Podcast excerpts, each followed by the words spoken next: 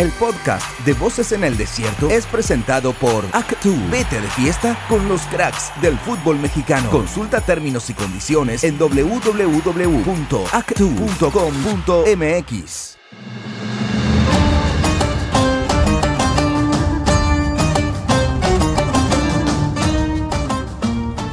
amigas y amigos de Voces en el Desierto a través de ESPN Digital. Nos encontramos una vez más con todas y con todos ustedes ya en el antepenúltimo día de Qatar 2022. Claro, sin fútbol, sin actividad en la cancha, en el terreno de juego. Nos frotamos las manos y nos preparamos evidentemente para disfrutar del partido por el tercer lugar este sábado entre Croacia y Marruecos y el domingo, por supuesto, la finalísima entre Francia y y Argentina. Héctor Huerta, qué gusto saludarte como siempre. Fuerte abrazo, Héctor. Hola, Jesus, ¿cómo estás? Qué gusto saludarte otra vez, acompañarte en este programa que eh, vamos a tratar de cerrarlo muy bien este fin de semana. Ya confirmamos para el domingo Rubén Omar Romano. Está por, por confirmar también el, el profesor Andrés Lilini.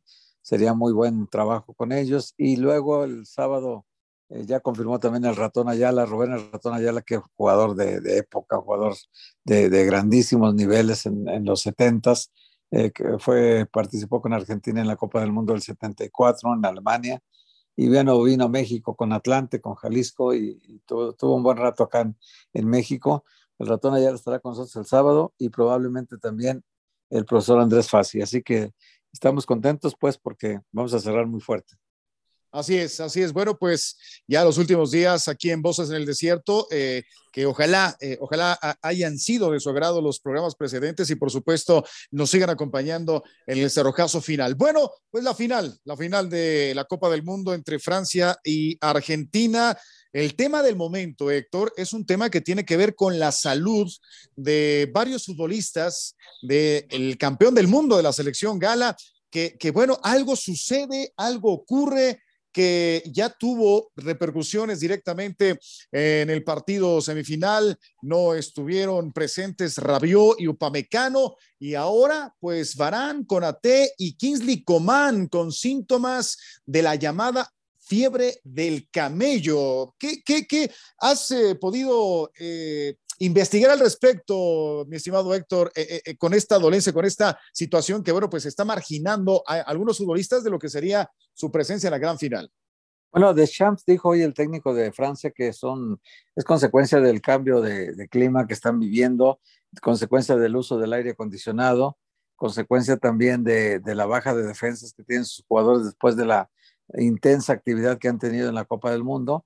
Dice que todos esos factores pueden influir para provocar este problema que le llaman el virus del camello, porque es un, es un virus que, que se transmite de, de vampiro a, a camello y de camello a humano eh, no, es, no es tan fácil de propagar como el, el COVID, pues, que es, un, es otro, otro tipo de coronavirus. También este es de la familia del SARS-CoV-2, pero, pero este tiene otra, otro origen. Eh, al año 2012 se remonta cuando apareció en Arabia Saudita y en los Emiratos Árabes también apareció y luego llegó a Qatar y se transmitió hacia algún sector pequeño de la población.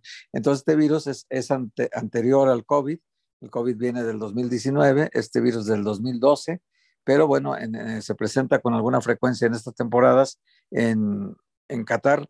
Y bueno, hoy afectó a cinco jugadores de la selección francesa.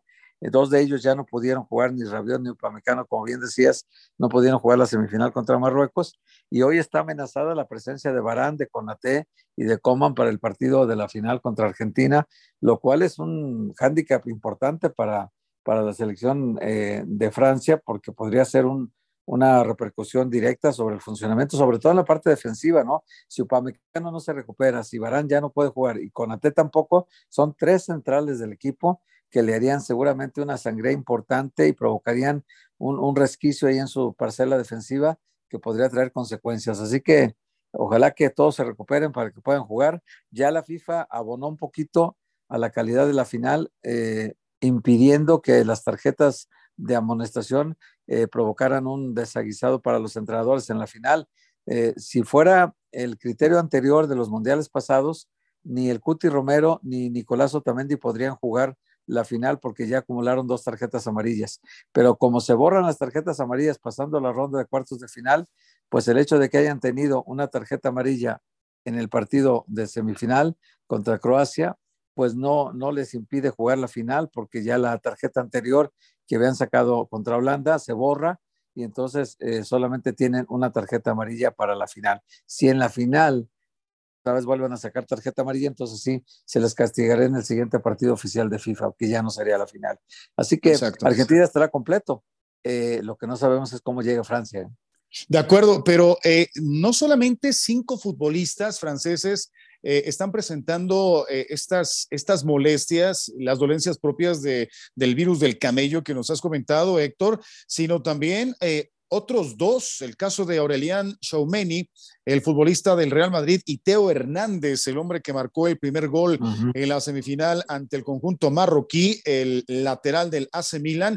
Bueno, pues tienen, tienen problemas eh, físicos. En el caso de Choumeni, una contusión en la pierna y Teo Hernández un golpe en una rodilla. Así que, pues son siete. El asunto aquí que llama la atención y se me hace a mí muy extraño y seguramente a ti y a todos y a todos quienes nos estén escuchando es por qué a Francia sí, por qué solamente a Francia y hasta el momento no se ha dicho nada de Argentina, de que este virus les haya llegado a los argentinos, Héctor.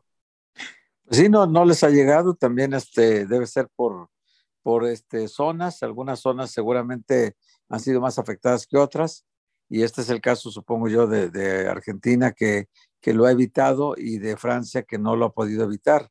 Entonces, yo no creo tanto en una teoría conspiranoica como ya hace un momento en, en ESPN Radio Fórmula Dionisio Estrada estaba desatado con que esto es una conspiración para que gane Argentina. No, yo creo que es muy difícil de saber eh, el origen de todo porque pues al final de cuentas son, son cosas que ocurren en, en, en la salud de, de algunas delegaciones, más ahorita que que tú, tú te acuerdas bien cuando surgió lo del COVID, cómo había contagios masivos en los equipos, ¿no? Porque era súper contagioso el virus, entonces habiendo un jugador que se contagiara, luego llegaba 6, 7, 8, hasta 11, 12, vimos, vimos en la Liga Mexicana que llegaron a contagiarse y varios partidos se suspendieron por lo mismo, ¿no? Hoy no creo que sea el caso porque no, no se va a suspender la final, ni remotamente.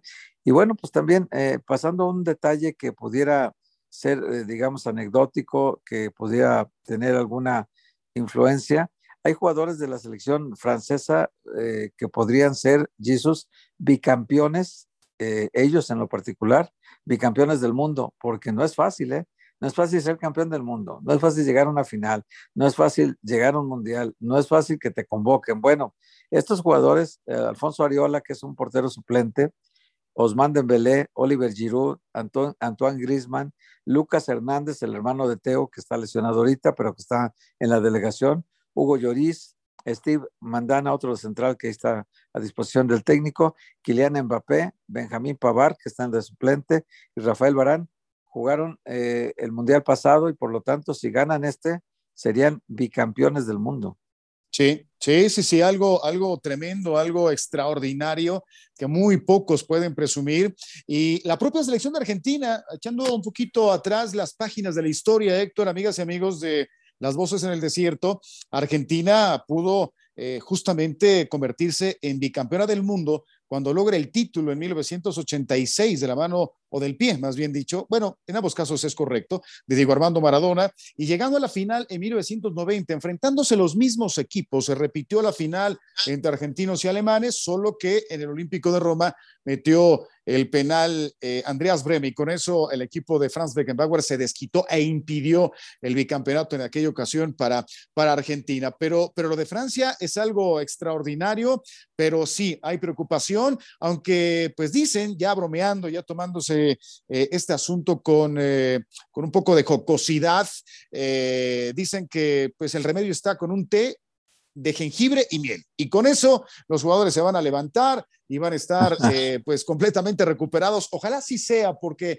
pues sería eh, frustrante para ellos para los franceses, pero también para nosotros, Héctor, que la, final no pudiese contar con sus mejores gladiadores, con sus mejores futbolistas, tanto de uno y de otro equipo. Tampoco es que, queramos ¿no? que, un equipo llegue evidentemente eh, disminuido. No, no, que lleguen todos y que lleguen bien y que sea una gran batalla de fútbol. Sí, sí, sí. Lo que, el que dijo eso fue Osman Dembélé, dijo, yo ya les di su tecito de, jengibre con, con mucha miel, entonces ya están recuperándose. Yo, yo creo que van a jugar, cuando menos Rabiot y Upamecano, que, que no, no participaron contra Marruecos, seguramente ya estarán recuperados, porque es una enfermedad de cuatro o cinco días y sale, ¿no? Y más ellos deportistas profesionales, yo con una gran preparación, con buena alimentación, con, con una atención médica de primerísimo nivel. Entonces yo creo que eh, siendo atletas vas a recuperarte pronto. Y ahora el problema es que eh, Barán y, y, este, Conate son de la, de la última etapa, ¿no? O sea, son enfermos eh, del virus, pero de ayer para acá. Entonces, la recuperación probablemente para el domingo no alcance y ahí sí sería muy lamentable perderse, sobre todo de Barán, que ya ha vuelto a la titularidad. Al principio no comenzó el Mundial, pero se fue ganando la titularidad otra vez y ahorita es uno de los baluartes para, para Didier Deschamps. No perderlo sería muy importante para Francia. Tener su equipo completo más todavía. Y, yo creo que lo de Lucas y lo de Chouameni, aparentemente los dos saldrán de las contusiones que tienen y podrán jugar contra Argentina. Ahora, Francia igual sigue siendo un, cuadro muy completo, muy poderoso, con 25 integrantes de su plantel, salvo Benzema, que, fue, no fue dado de baja, pero aunque está en la delegación está registrado, tampoco el técnico como que quiere llamarlo ahora, cuando ya llegan a la final, y seguramente por conservar la armonía en el plantel, dice, ¿para qué traigo a alguien que no estuvo, no nos acompañó estos seis partidos, y luego puede crear algún brote interno de, de rebelión, ¿no? ¿Para qué, ¿Para qué alterar la tranquilidad del interior de Francia si, si el equipo con este plantel de 25 ha llegado hasta la final. Así es, así es. Eh, otro de los temas que me llama poderosamente la atención es particularmente el de los directores técnicos, Héctor, eh, que, que, se contraponen el uno y el otro, para empezar por la edad, ¿no? Por la experiencia, por su trayectoria, Didier Deschamps, que fue campeón del mundo en 1998 y que 14 años después, solo 14, Sí, tampoco pasó mucho tiempo, ¿no? Décadas y décadas, pero solo 14 años después se convirtió el entrenador de, la selección gala y, los llevó al título en Rusia en el 2018 y ahora está cerca de la hazaña, la proeza de, lograr este bicampeonato. Pero en el caso de Scaloni, con una carrera eh, mucho menos quizá brillante, mucho más discreta, asumiendo el cargo, primero como interino y ya después como el titular en el banquillo albiceleste, después de, Jorge Sampaoli. Eh, dos, dos técnicos con ideas en el caso de Deschamps, muy bien asentada, que sus jugadores entienden perfectamente, y Scaloni, pues refrescando una selección que como que se estaba anquilosando. ¿Qué opinas al respecto, Héctor? Pues mira, sí, Scaloni es, nunca dirigió un equipo en primera división, eh, era un técnico de, de, las selecciones menores de Argentina, cuando viene la salida de San Paoli, que viene la gran crisis en Argentina, que no sabían qué hacer, que le ofrecieron el equipo a varios entrenadores y no lo aceptaron, entre ellos el muñeco Gallardo. Y hubo eh, muchas voces en contra de Scaloni al principio porque decían que era, era poco técnico para la selección de Argentina.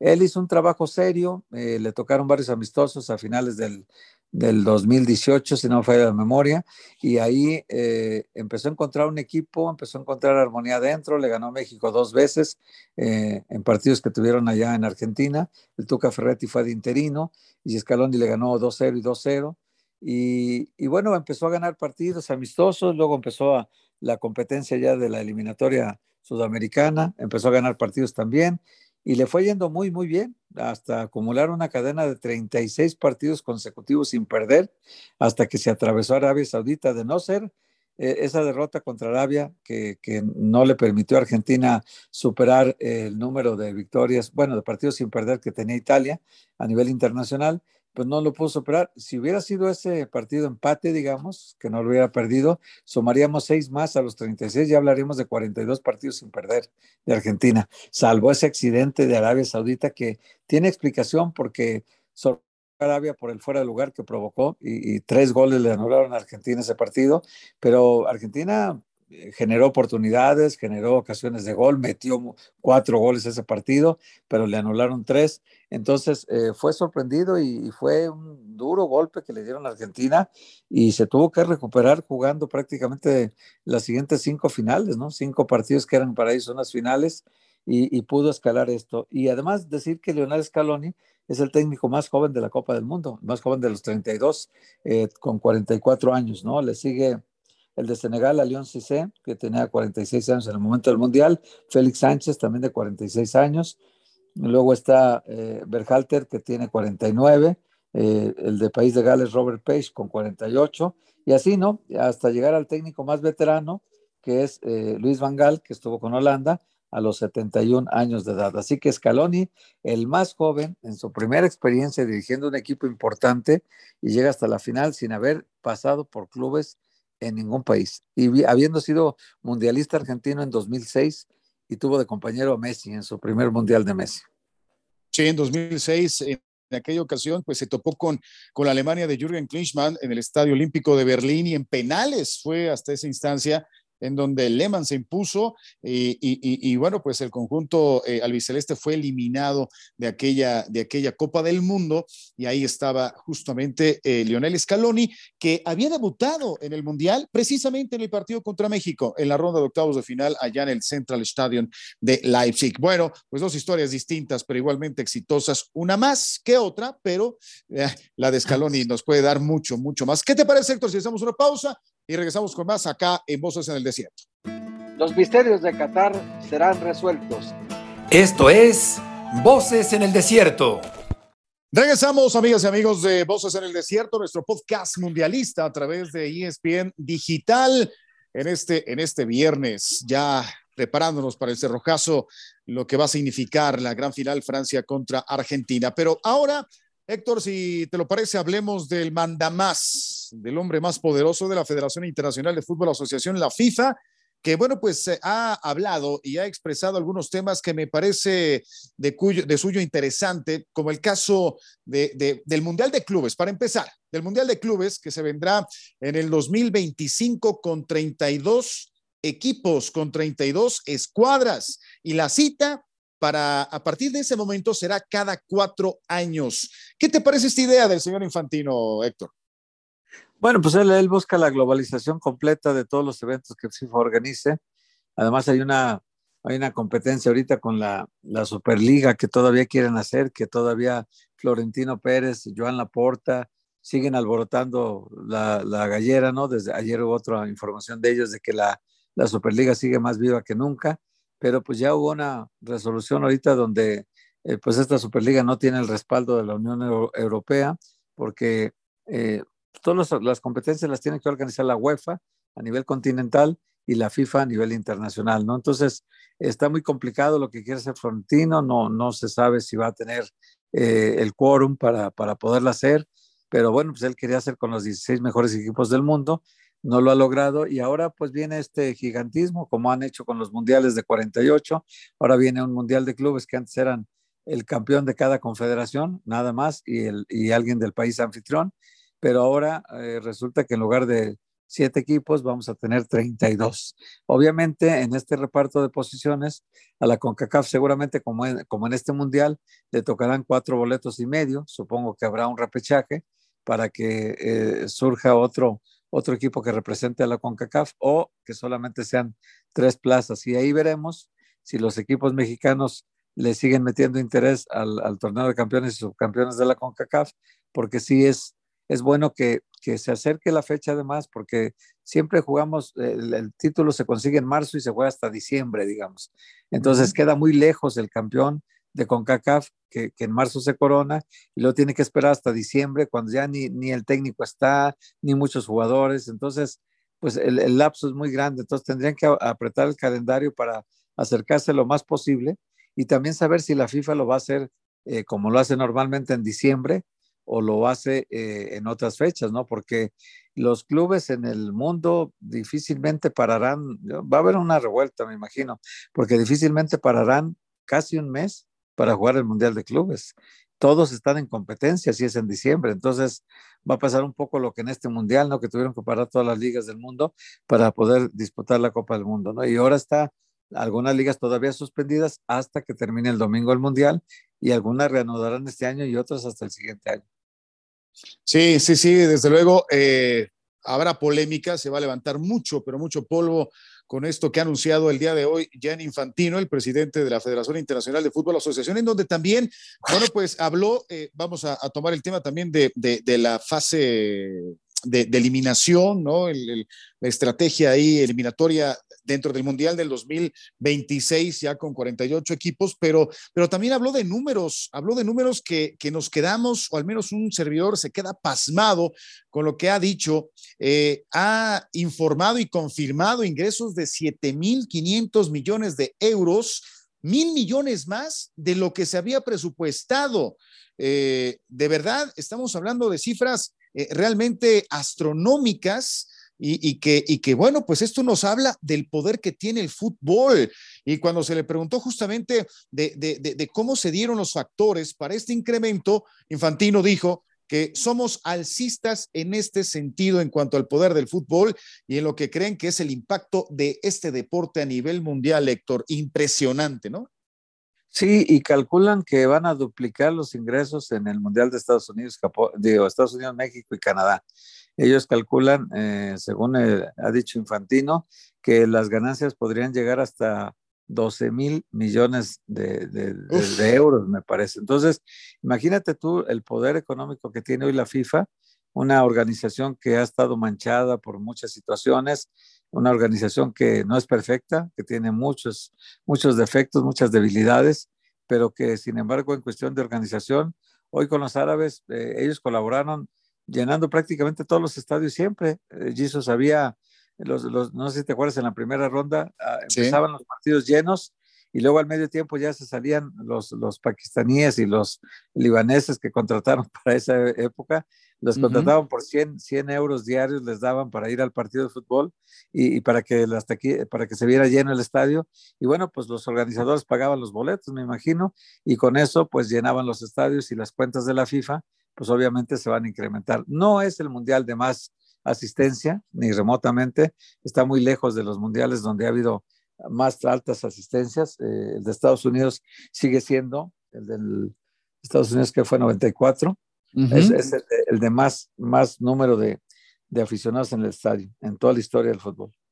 De acuerdo. Bueno, la verdad es de que vaya que es un negocio, ¿eh? un, negocio redondo eh, el fútbol a nivel mundial y que pues está capitalizando este suizo italiano que pues ha tenido que pues, soportar los embates de las críticas eh, por las actitudes y las prohibiciones particularmente de la propia FIFA de este máximo organismo rector del balompié mundial respecto eh, pues eh, a la simpatía de algunos futbolistas y, equipos eh, de, bueno, pues ciertas manifestaciones, ¿no? Eh, eh, eh, en razón a, al, al, al, grupo LGBTIQ, no sé cómo, cómo sea el completo esta, esta denominación, y también, bueno, la propia selección de, de Dinamarca, que, que, bueno, pues estaba absolutamente enojada, molesta, pues por la violación flagrante de los derechos humanos que, que se vivió y que se dicen algunos siguen viviéndose eh, allá en Qatar, ¿no? Eh, entonces, la verdad es que eh, Infantino ha, ha, logrado capotear, no sé hasta cuándo le pueda alcanzar en ese sentido, pero ya retomando el plano del fútbol y, de el sistema de competencia que estaremos viviendo, ojalá lleguemos bien, sanos y seguros al 2026, Héctor, eh, en, en, la Copa del Mundo, tripartita entre Canadá, Estados Unidos y México, se habla de los grupos que se conformarán por tres selecciones, cada una de ellas, y que estarán avanzando a una siguiente fase dos de tres. ¿Qué, podemos comentar al respecto de cara al Mundial que estaremos viviendo, particularmente nosotros los mexicanos, aunque sean nueve partidos, pero lo estaremos viviendo? Imagínate tú 16 grupos y esos 16 grupos con tres equipos cada grupo y calificando dos de ellos, para que en la segunda fase empecemos con 32 selecciones y a partir de ahí arranquemos hasta la final. O sea, hoy, hoy son 32 selecciones. En el Mundial, la siguiente, la segunda fase, arrancará con 32 selecciones. O sea, es nada más aumentar el, el número de equipos. Obviamente, al aumentar la cantidad, disminuye la calidad. Es evidente, ¿no? Que no va a haber tanto interés ya por los partidos, pero lo que quiere la FIFA es hacer estos grupos compactos de tres para que no haya un partido que no tenga interés. Dice que hoy en este mundial algunos terceros partidos ya no tenían ningún interés porque los equipos estaban eliminados. Lo que quiere es evitar eso, para que en el Mundial de Estados Unidos, en los tres partidos que haya de cada grupo, los dos, los dos que juegue cada equipo, sean a morir, ¿no? Para que en el, en el partido final se juegue algo, ¿no? Se juegue la, la calificación de, de, los dos equipos que van a avanzar. Entonces, sí modifican el sistema de competencia, sí pretende que haya un gran... Eh, un, gran ingreso económico, porque la FIFA al final de cuentas lo que persigue son beneficios económicos. Eso lo sabemos, que la, la parte deportiva y la Liga Mexicana se parece mucho a la FIFA, la parte deportiva no les interesa tanto como la económica, y hay que ver si, si en este sentido mejora el Mundial o, disminuye la calidad de la Copa del Mundo. Ya también Infantino hizo su mapa de, de actividad donde van a tener, y en Canadá solamente en Vancouver y en Toronto va a haber actividad en México, en, la Ciudad de México, en el Estadio Azteca, en Monterrey, el Estadio del Monterrey y en Guadalajara, el Estadio de las Chivas. En esos tres estadios. Y Estados Unidos ya sabes que ah, estará en Miami, en Atlanta, en Filadelfia, en Nueva York, en Boston, en Kansas City. Eh, también habrá actividad en Dallas, en Houston, en Los Ángeles, en San Francisco, en Seattle ahí en, esos, en esas ciudades se va a jugar la Copa del Mundo. Y unas muchas ciudades que quedaron fuera, ¿eh? porque Estados Unidos tenía muchísimas candidatas a disputar el Mundial, todas con una gran infraestructura, todas con estadios gigantescos. Pero bueno, al final de cuentas, esto fue lo que decidieron. Y, bueno, pues no estará, por ejemplo, el estadio de Las Vegas, ¿no? Que es un estadio nuevo, este, muy impactante, pero no lo, no lo consideraron para la Copa del Mundo. Sí, sí, sí, así es, a pesar de que ya tienen ahí fútbol americano en la NFL, en fin. Bueno, eh, vamos a esperar ahora menos para la celebración de la siguiente Copa del Mundo. Eh, a diferencia de Qatar, fueron cuatro años y medio, ahora serán tres años y medio. Yo creo que pues el tiempo se va a ir volando. Eh, va a ser mucho más rápido este, este proceso y, bueno, pues con las elecciones que buscarán, como por ejemplo Nicaragua, con un, con un proceso que conocemos ahí con el fantasma Figueroa que tiene pues el proyecto de estar clasificándose por el mayor número de boletos disponibles en la CONCACAF eh, a su primer mundial. Eh, esto, esto nos va a resultar muy, muy atractivo, Héctor, y seguramente tendremos oportunidad más adelante de, platicar al respecto. Pero ya para finalizar eh, esta edición de Voces en el Desierto, pues la, pregunta, la pregunta de rigor mañana Mañana y, el domingo estarán eh, tú y Heriberto Murrieta conduciendo este espacio, pero, pero la pregunta que te quiero hacer es muy clara. ¿Te ha gustado Qatar 2022? No voy a decir te gustó porque aún no termina. ¿Te ha gustado este mundial? ¿Te ha, ¿Te ha resultado lo que tú esperabas? ¿Ha cumplido con tus expectativas? ¿Se ha quedado corto o las ha rebasado? No, yo creo que, digo, me hubiera gustado más estar allá, ¿verdad? Pero ya sí, que a mí también, por supuesto. Ya, que, ya, que, nos quedamos aquí por voluntad propia, bueno, pues eh, sí, sí me ha gustado. Fíjate que de, fue, fue de menos a más. Creo que al principio yo no tenía tanto entusiasmo por el Mundial, eh, lo veía como muy, pues, ¿no? Con mucha indiferencia, lo veía muy lejano y entonces, eh, en la medida en que fueron avanzando los partidos, que la gente estuvo muy involucrada en México hasta que fue eliminada la selección, pero en ese Inter, pues el país vivió una, cada que jugaba la selección era, se paralizaba el país. Entonces, como los partidos fueron a las nueve y a la una de la tarde, pues nos quedaron muy bien a todos y, creo que nos fuimos entusiasmando cada vez más. Y luego avanzar Argentina, después Brasil, nos tenía muy entusiasmado Brasil. Yo creo que en lo general, eh, con las entradas así hayan sido llenos ficticios, eh, que haya pagado el comité organizador las entradas que sobraban. Aún así, me parece que, ha sido un gran mundial, eh, ha sido una, además pacífico, no ha pasado ningún incidente grave, gracias a Dios, no, no ha habido en los estadios ningún acto que lamentar, eh, ni afuera de los estadios. Entonces la seguridad ha sido muy buena y creo que la participación de los equipos con la novedad de Marruecos que nos portó elementos para pensar que algún día equipos pequeños como México, que es un pequeño en el concierto internacional, pudiera hacer algún papel destacado y quedar a disputar no cinco, sino siete partidos, como le ocurrió a Marruecos esta vez, ¿no? Entonces, eh, con esa esperanza nos vamos de que Marruecos pone el ejemplo de que trabajando en serio se puede conseguir una actuación como la que ellos tuvieron en esta Copa del Mundo, una actuación que México ni en sueños ha tenido, ¿no? Sí, sí, sí, de acuerdo, de acuerdo. Pues muy bien, yo también quedo, quedo conforme con lo que he visto a la distancia. Acostumbrado, tanto tú como yo, acostumbrado los dos, de mirar la Copa del Mundo in situ, eh, como, como, como, bueno, pues lo pudimos eh, vivir en su momento, pero, pero bueno, eh, así, así es la historia que nos tocó ahora en este 2022. Héctor, pues ya nos vamos. Antes, el pronóstico mañana, ¿quién se lleva el tercer lugar? ¿Marruecos o la selección de Croacia? Yo creo que Croacia, Jesús, me parece que es un equipo más experimentado, con más rodaje, que jugó el Mundial pasado la final y que hoy saben ellos que esta generación que está terminando de muy buenos futbolistas, Modric, por ejemplo, es su último Mundial, pues hay que regalarle el tercer lugar, ya que no se pudo llegar al título, cuando menos que, que no se queden con la desilusión de quedar hasta el cuarto lugar, ¿no? Entonces, yo creo que Croacia me parece que es el favorito mañana. Muy bien, perfecto. Pues a mí, a mí me, gustaría mucho, me encantaría que Marruecos eh, le pusiera la cereza en el pastel a esta actuación histórica que ha tenido, eh, espectacular. Si, si mantiene, mira, el, fuelle, eh, si, si todavía conserva la suficiente vitamina, proteína, la estamina que presentó frente al conjunto francés, puede hacerle partido a Croacia y puede, puede pues aprovecharse que igualmente los croatas se han desgastado más incluso que ellos para quedarse con el tercer lugar. Me encantaría ver a Marruecos en ese sitio, pero pues lo estaremos, lo estaremos platicando en Voces en el Desierto mañana contigo, con Heriberto Murrieta y el domingo también con un super programa que ya, ya se está preparando. Héctor Huerta, te mando un fuerte abrazo, muchísimas gracias. Igual, Jesús, un fuerte abrazo y hasta la próxima. Venga, muchísimas gracias a nombre tuyo, a nombre de Alex Nava, la producción, Jesús Humberto López dice gracias, pásela bien y muchas gracias por escucharnos en Voces en el Desierto a través de ESPN Digital. Hasta la próxima. El podcast de Voces en el Desierto fue presentado por Actu. Vete de fiesta con los cracks del fútbol mexicano. Consulta términos y condiciones en www.actu.com.mx.